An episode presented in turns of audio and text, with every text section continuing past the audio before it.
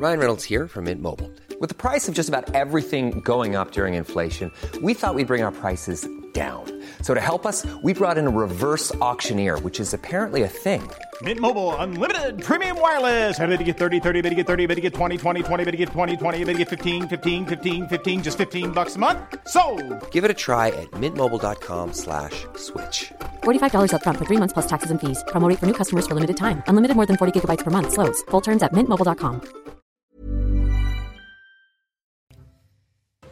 quoi faut-il s'attendre dans les transports ce mercredi? Les quatre syndicats représentatifs de la SNCF ont appelé à la grève. Ils réclament des augmentations de salaire pour faire face à l'inflation. Un quart des TGV devrait être supprimé. À la veille du discours de politique générale d'Elisabeth Borne, la NUPES dévoile un contre-projet sur le pouvoir d'achat, une vingtaine de mesures, dont la hausse du SMIC à 1500 euros ou encore le blocage des prix. On y revient. La reprise épidémique ne fait plus aucun doute. Plus de 206 000 nouveaux cas ont été enregistrés ce mardi. C'est 40,3% de contamination en plus en seulement 7 jours. 1000 personnes sont hospitalisées. Et puis la France a rapatrié 35 mineurs et 16 mères présents dans des camps de prisonniers djihadistes en Syrie depuis la chute de l'organisation État islamique. Parmi eux, Émilie Koning, accusée notamment d'avoir appelé à commettre des attentats en Occident. Elle a été placée en détention provisoire.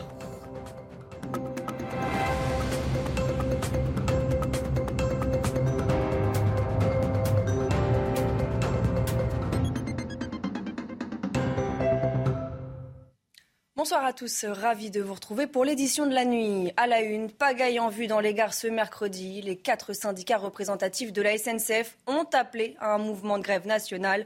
La circulation s'annonce très difficile. Regardez, 3 TGV sur 5 devraient circuler sur l'axe Est, 3 trains sur 4 sur les axes Nord et Atlantique et 4 trains sur 5 sur l'axe Sud-Est. Pour les déplacements interrégions, 2 TER sur 5 devraient circuler. C'est un peu mieux pour les Ouigo avec 2 trains sur 3 normalement maintenus. Face à une inflation qui s'envole, les syndicats réclament des hausses de salaire. Écoutez. Il y a un vrai souci aujourd'hui, il y a un souci de pouvoir d'achat, il y a un souci d'inflation et il y a un souci de petits salaires à la SNCF. Donc est-ce qu'on doit compter sur la générosité euh, de Farandou pour les augmentations de salaire ou des branches professionnelles. Et ben, d'ailleurs, de, ce point de vue-là, il y a un certain nombre de, de grèves qu'il y a dans toute une série de secteurs.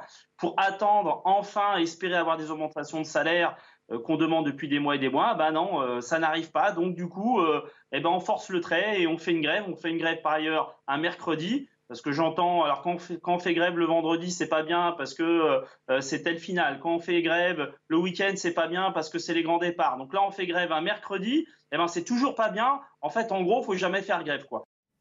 Et à la veille des vacances d'été, les voyageurs vont donc devoir s'armer de patience. Que pensent-ils de ce mouvement social? Nous sommes allés leur poser la question devant la gare Paris-Montparnasse. Ouais, ce serait un peu embêtant, surtout que la, guerre, la grève va durer plusieurs jours, je crois. Donc, euh, ouais, si je peux pas rentrer, euh, ça va être dur même pour le logement à Paris, là, parce que je viens pas de Paris. Donc, euh, ça va être tendu pour se loger, ouais. je pense que s'ils font une grève, c'est qu'elle est justifiée et que, voilà, quoi, il faut bien que marquer le coup. On n'a pas de nouvelles de la SNCF en fait, on se dit que bah, pas de nouvelles, pas de nouvelles, donc euh, on espère juste qu'on pourra rentrer euh, chez nous. Euh, J'imagine qu'il y a des raisons euh, plus importantes que nos deux jours de loisirs, donc euh, on prendra sur nous et on trouvera une solution. Ouais. Oh on est plutôt serein. Après, on, a été informé en amont, comme quoi il y aurait maximum un train sur deux qui serait impacté. Je pense qu'on va pouvoir se débrouiller et nous organiser en fonction de ça. Du moment qu'on est prévenu en fait à l'avance, après à nous nous adapter, on est, on est flex. Hausse du SMIC à 1500 euros ou encore blocage des prix. Les députés de la coalition de gauche NUPES ont présenté ce mardi une proposition de loi d'urgence sociale. Une alternative, je les cite, au projet de loi pouvoir d'achat qui doit être présenté jeudi en Conseil des ministres. Alors que contient ce texte Élément de réponse avec Elodie Huchard. La NUPS qui a présenté une proposition de loi pour répondre à l'urgence sociale. 17 propositions euh, sont faites. Alors c'est Mathilde Panot qui a pris la parole en premier. Elle est la chef de file des Insoumis à l'Assemblée nationale. Elle explique, je cite, nous ne bloquons pas le pays, c'est la Macronie qui bloque. But pour la France insoumise et ses alliés, montrer qu'ils sont capables et force de propositions. Alors je vous en cite quelques-unes. Le SMIC à 1500 euros euh, par mois, pas de retraite en dessous du SMIC pour les carrières complètes, dégel du point d'indice des fonctionnaires ou bien encore favoriser la négociation collective au sein de l'entreprise Alors évidemment, derrière tout ça, il y a plusieurs manœuvres politiques. La première, c'est de voir si la majorité est capable de reprendre certaines de ses propositions à son compte. Finalement, maintenant, c'est l'opposition qui tend la main à la majorité. Par exemple, quand on parle de déconjugalisation de la location adulte handicapé, Mathilde Panot explique qu'elle ne comprendrait pas que la majorité n'aille pas dans ce sens. Et puis surtout, c'est aussi une sorte de démonstration de force. La NUPS veut montrer que leur accord qui avait été créé pour les élections législatives va plus loin. Mathilde Panot, elle explique que ça n'était pas un accord électoraliste. Nous avons une base programmatique commune. Donc ça, c'est pour la première partie euh, du programme de la NUPS pour cette semaine. D'abord faire des propositions et puis on le rappelle, la NUPS déposera une motion de censure contre le gouvernement. Le gouvernement qui écarte le retour des promotions à 50%, suggestion formulée la veille par le ministre de l'économie Bruno Le Maire. Actuellement, les distributeurs de produits alimentaires ne peuvent proposer des promotions qu'à hauteur de 34%, une règle censée protéger la rémunération des producteurs de denrées. Ce mardi 5 juillet, les quelques 710 000 candidats au baccalauréat l'attendaient avec impatience. Les résultats sont enfin tombés. Depuis sa réforme en 2019, la note du baccalauréat repose à 40% sur du contrôle continu et à 60% sur des épreuves terminales. Entre soulagement, stress, joie, reportage au lycée Edmond Michelet à Arpajon en Essonne, Sacha Robin et Léonore de Villepillière. Bon, vous affichez? Ouais. Merci. Ce mardi matin, c'est l'effervescence au lycée Michelet d'Arpajon. La liste des admis au baccalauréat est en passe d'être affichée sur les portes vitrées. Un moment attendu par tous les lycéens.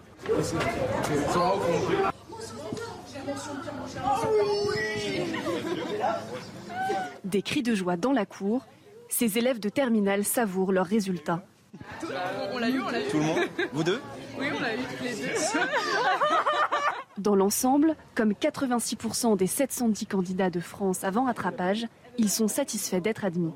Mon bac avec la mention du coup et je suis trop, trop, trop contente. Un sentiment de soulagement partagé par leurs parents.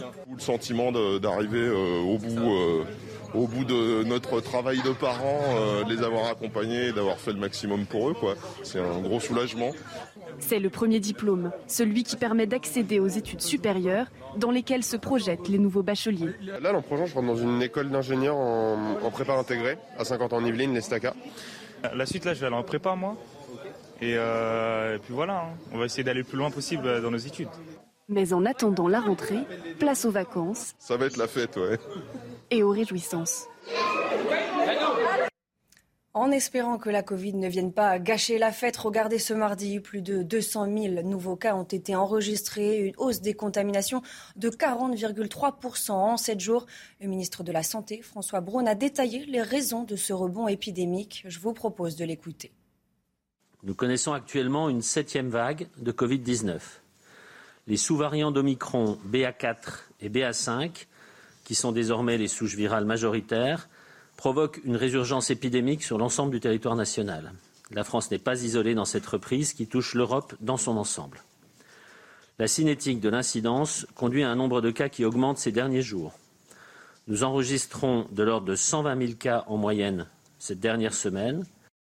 La reprise de l'épidémie ne fait pas de doute. La septième vague est là. Le taux d'incidence explose dans plusieurs régions. À Lyon, il dépasse les 1000 cas de contamination pour 100 000 habitants. Reportage dans une officine, Corentin Brio et Adrien Spiteri. Respirez par la bouche tranquillement. Dans cette pharmacie lyonnaise, les tests antigéniques Covid-19 se suivent et se ressemblent de plus en plus. C'est bien positif, ouais. Ici, presque un test sur deux est positif. Pour le personnel de cette pharmacie, c'est une augmentation fulgurante. On voit que les chiffres des tests n'arrêtent pas d'augmenter, le nombre de positifs aussi. Euh, Aujourd'hui, on arrive à plus de 30 tests, alors que d'habitude, on en faisait beaucoup moins. quoi. Une hausse des cas qui coïncide avec une augmentation générale sur l'ensemble du territoire. Et plusieurs facteurs expliquent cette situation. Ce qui est assez particulier, c'est qu'on a des variants à chaque fois qui vont changer. Là, actuellement, il y a le, le sous-variant BA5 qui, euh, qui prend la place des autres sous-variants. Et en fait, c'est ça qui explique euh, euh, la dynamique actuelle. Probablement, en plus, il y a un peu le relâchement des mesures, la période estivale qui arrive. Mais il y a des facteurs vraiment intrinsèques du virus qui sont importants. Selon le dernier bilan communiqué par Santé publique France, les cas positifs ont augmenté de presque 40% en l'espace d'une semaine. Face à la pénurie de main-d'œuvre, la méthode séduit de plus en plus de secteurs. Organiser des job dating. Exemple dans la polyclinique de Nîmes qui cherche à recruter des dizaines de soignants. Reportage sur place de Stéphanie Rouquier. Dans cette polyclinique au sud de Nîmes, il manque 10 personnels soignants pour fonctionner à plein régime. Alors la direction, qui peine à recruter depuis des mois, organise un job dating pour tenter de sortir de la crise. Faire un job dating pour recruter, c'est bien. Il faut aussi euh, re-recruter nos collaborateurs qui sont euh, en poste aujourd'hui, répondre aussi à leurs demandes à eux pour éviter justement de perdre davantage de soignants. Une dizaine d'étudiants et de soignants sont au rendez-vous. Maxime vient de décrocher son diplôme d'infirmier. J'ai pas de service spécifique. Je sais ce que je veux pas, mais je sais pas ce que je veux. On sait qu'on a du travail. C'est rassurant oui et non, parce qu'on se dit que dès qu'on va arriver, on a peur d'être lâché seul, je pense, la, comme la plupart des étudiants. On a peur de ne pas être à la hauteur. Je pense aller euh, là où il y a le plus besoin. Avec la pénurie de soignants qui touche tous les établissements de santé, la direction de ce groupe veut séduire à tout prix. Elle propose des salaires plus élevés et des avantages sociaux. À la rentrée, la clinique va organiser un nouveau job dating. Au chapitre judiciaire, Jean-Marc Reiser, condamné à la réclusion criminelle à perpétuité avec une période de sûreté de 22 ans, une condamnation conforme aux réquisitions. À l'énoncé du verdict, Jean-Marc Reiser est resté stoïque, les mains dans le dos, regardant le sol. Noémie Schulz était sur place pour CNews. Elle nous raconte. Il n'a fallu qu'un peu plus de deux heures au juré de la cour d'assises pour condamner Jean-Marc Reiser à la peine la plus lourde encourue, la réclusion criminelle à perpétuité avec une période de sûreté de 22 ans. La cour d'assises a donc retenu la préméditation et ce, malgré les dénégations de Jean-Marc Reiser tout au long du procès et encore au moment de prendre une dernière fois la parole. Il s'est adressé au juré, leur a demandé euh, d'être jugé comme un justiciable normal et non comme un monstre. Oui, j'ai provoqué la mort de Sophie Le mais je ne l'ai pas voulu. À l'énoncé du verdict, il est resté impassible dans le box, tout comme la famille Le très digne jusqu'au bout de ce procès. À la sortie de la salle d'audience, la mère de Sophie Le qui s'était presque évanouie de douleur au premier jour euh, du procès quand elle avait aperçu Jean-Marc Reiser, eh bien cette mère a pris euh, la parole. Elle a euh, souriante, elle a remercié les jurés d'avoir rendu la justice et elle a fait part de son soulagement de savoir que Jean-Marc Reiser ne pourrait plus jamais faire de mal à une femme. Les proches de Sophie qui devront toutefois sans doute faire face à un nouveau procès puisque Jean-Marc Reiser a dix jours pour faire appel. Ont fait savoir qu'ils se laissaient le temps de la réflexion. Face à la multiplication des refus d'obtempérer et les polémiques sur l'usage des policiers de leurs armes, pour la première fois, un syndicat de police réunit magistrats, avocats et chercheurs pour un colloque. Alors quels sont les objectifs de cette réunion? Les précisions avec Grégory Joron, secrétaire général d'unité SGP Police. Le but du jeu, encore une fois, c'est l'échange, euh, le partage, euh, le partage d'idées, la confrontation même d'idées. Euh, et, de ça, encore une fois, nous, on aura un travail de digestion à faire et savoir si on peut en sortir des revendications, vraiment, encore une fois, dans un seul but, améliorer pour le coup la condition de, de mes collègues par rapport à, ces affaires d'usage des armes. L'institution policière, les agents qui, qui, qui, qui, malaxent la sécurité tous les jours face aux risques qu'ils doivent, qu'ils doivent affronter, comment, sont, comment ils sont traités un peu après? Est-ce qu'il n'y a pas une réflexion à mener sur les régimes de garde à Est-ce qu'il n'y a pas une réflexion à mener sur la légitime défense? Est-ce qu'il n'y a pas une réflexion à mener sur les postures opérationnelles et tactiques? Tous ces débats-là, doivent être, à mon avis, sur la table et on doit faire en sorte d'avancer, de faire avancer les choses euh, en ayant justement ces réflexions plurielles. Dans l'actualité également, cette opération secrète menée à bien, la France a rapatrié 35 mineurs et 16 mères des camps de déplacés en Syrie. Il s'agit du premier rapatriement massif d'enfants et de leurs mères depuis la chute en 2019 du califat du groupe État islamique. Plusieurs d'entre eux ont été placés en détention provisoire. On fait le point avec Sandra Buisson. Pour des raisons humanitaires, mais aussi au vu d'une situation sécuritaire qui se dégrade en Syrie, la France modifie sa politique sur les femmes de djihadistes retenues dans les camps du nord-est du pays, sans indiquer toutefois si cette démarche sera généralisée. Alors que jusque-là, l'État français considérait qu'elle devait être jugée sur zone. 16 d'entre elles ont été ramenées ce mardi, prises en main par la justice immédiatement, puisqu'elles faisaient l'objet soit d'un mandat de recherche, soit d'un mandat d'arrêt. C'est le cas, par exemple, des d'Emily Koenig, soupçonnée d'avoir recruté pour l'État islamique, d'avoir appelé à attaquer euh, la France et d'avoir participé à des vidéos de propagande. Elle a été placée en détention provisoire peu après son arrivée sur le sol français. Avec ses mères, 35 enfants, dont 7 orphelins, ont pu atterrir en France. L'un d'entre eux, sur le point d'avoir 18 ans, a été placé en garde à vue parce qu'il est soupçonné d'avoir euh, pu participer à une association de malfaiteurs terroristes. Quant aux autres, ils sont pris en charge par l'aide sociale à l'enfance, vont pouvoir voir un médecin, être suivis par un psychologue ou encore, selon leur âge, être suivis euh, par des éducateurs de la protection judiciaire de la jeunesse. Ils vont être placés en famille d'accueil temps que le juge des enfants regarde s'ils ont de la famille en France et si ceux ou ses parents ou grands-parents, la plupart du temps, sont en mesure de les accueillir, un processus qui peut prendre plusieurs mois. La mise en beauté de la Dame de Fer a pris du retard, retard qu'il va vite falloir rattraper en vue des Jeux Olympiques 2024. Selon l'hebdomadaire Marianne, plusieurs rapports rédigés entre 2010 et 2016 mettent en garde sur les dégradations causées par la rouille et les défauts de maintenance, ce que réfute la direction du monument. Le récit de Yael Benamou. Elle paraît robuste, éternelle, mais la tour Eiffel, du haut de ses 330 mètres, aurait besoin de gros travaux de rafraîchissement. Elle ne menace pas de s'effondrer, mais la tour Eiffel construite en fer pudelé en 1889 s'abîme. C'est un fer qui se rouille très facilement et la rouille, elle, elle entre dedans, elle pulvérise le, le métal et c'est tout le monde a vu sur les grandes arches des endroits énormes rouillés. Les conseils de son créateur, Gustave Eiffel, n'ont pas été suivis. Dans son ouvrage, La tour de 300 mètres, il écrivait La peinture est l'élément essentiel de conservation d'un ouvrage métallique et les soins qui y sont apportés sont la seule garantie de sa durée. Pour lui, c'était vraiment l'essentiel et il y avait des, un ou plusieurs peintres qui faisaient le tour de la tour Eiffel en permanence avec un petit pinceau pour euh, traiter des points de rouille. Là, visiblement, la tour Eiffel est arrivée dans un état assez mauvais. Et donc euh, là, on va la badigeonner un peu à la va-vite, mais euh, c'est reculer pour mieux sauter. Les travaux en cours ne seraient pas à la hauteur, mais la direction de la tour Eiffel l'affirme. La structure n'a jamais été aussi préservée que maintenant. Cette campagne de peinture a un coût estimé à 84 millions d'euros. La rétrogradation des Girondins de Bordeaux en national a été confirmée. Le club risque le dépôt de bilan et la liquidation judiciaire. On y revient dans un instant dans le JT Sport. Et on ouvre ce journal des sports avec du football et le coup dur pour Bordeaux. Le club a été relégué ce mardi en national par le gendarme du football français, une première depuis 1937. Proche du dépôt de bilan, le cauchemar des Girondins pourrait ne pas s'arrêter là. Le point avec Nicolas Carvalho.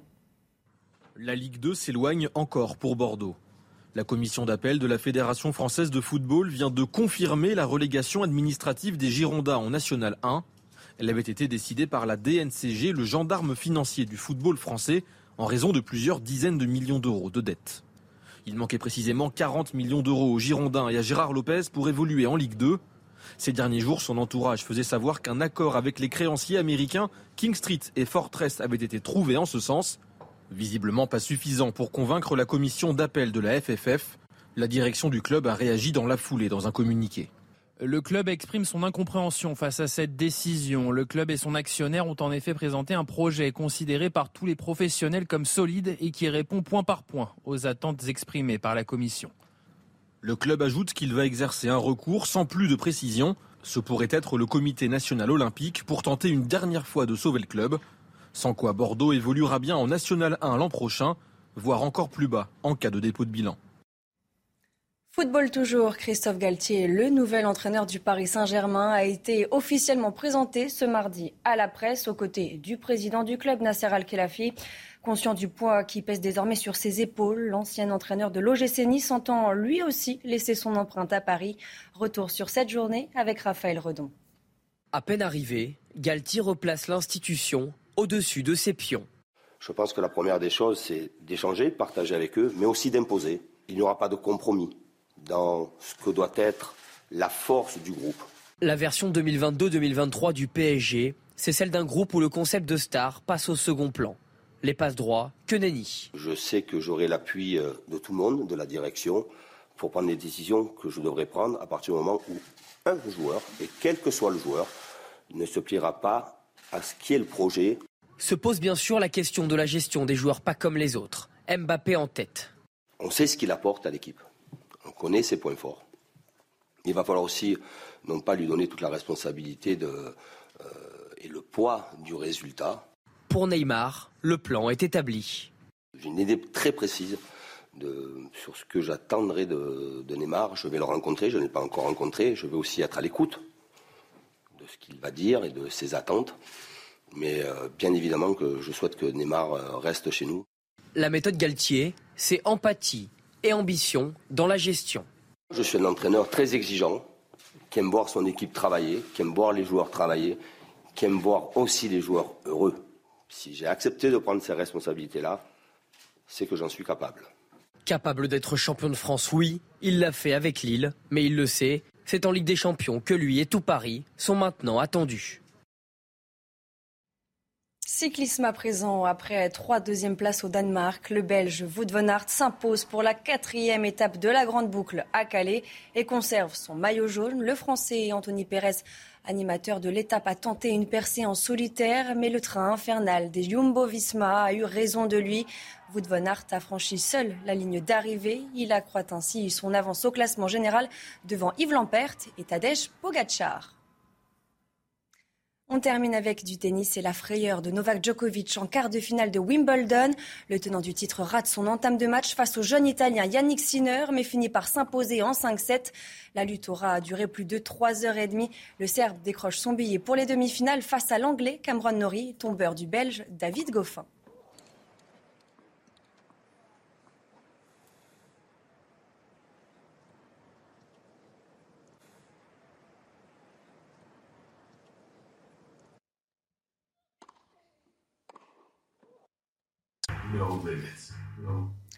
À quoi faut-il s'attendre dans les transports ce mercredi? Les quatre syndicats représentatifs de la SNCF ont appelé à la grève. Ils réclament des augmentations de salaire pour faire face à l'inflation. Un quart des TGV devrait être supprimé. Restez bien avec nous, on y revient dans quelques instants sur CNews. Retrouvez tous nos programmes et plus sur cnews.fr.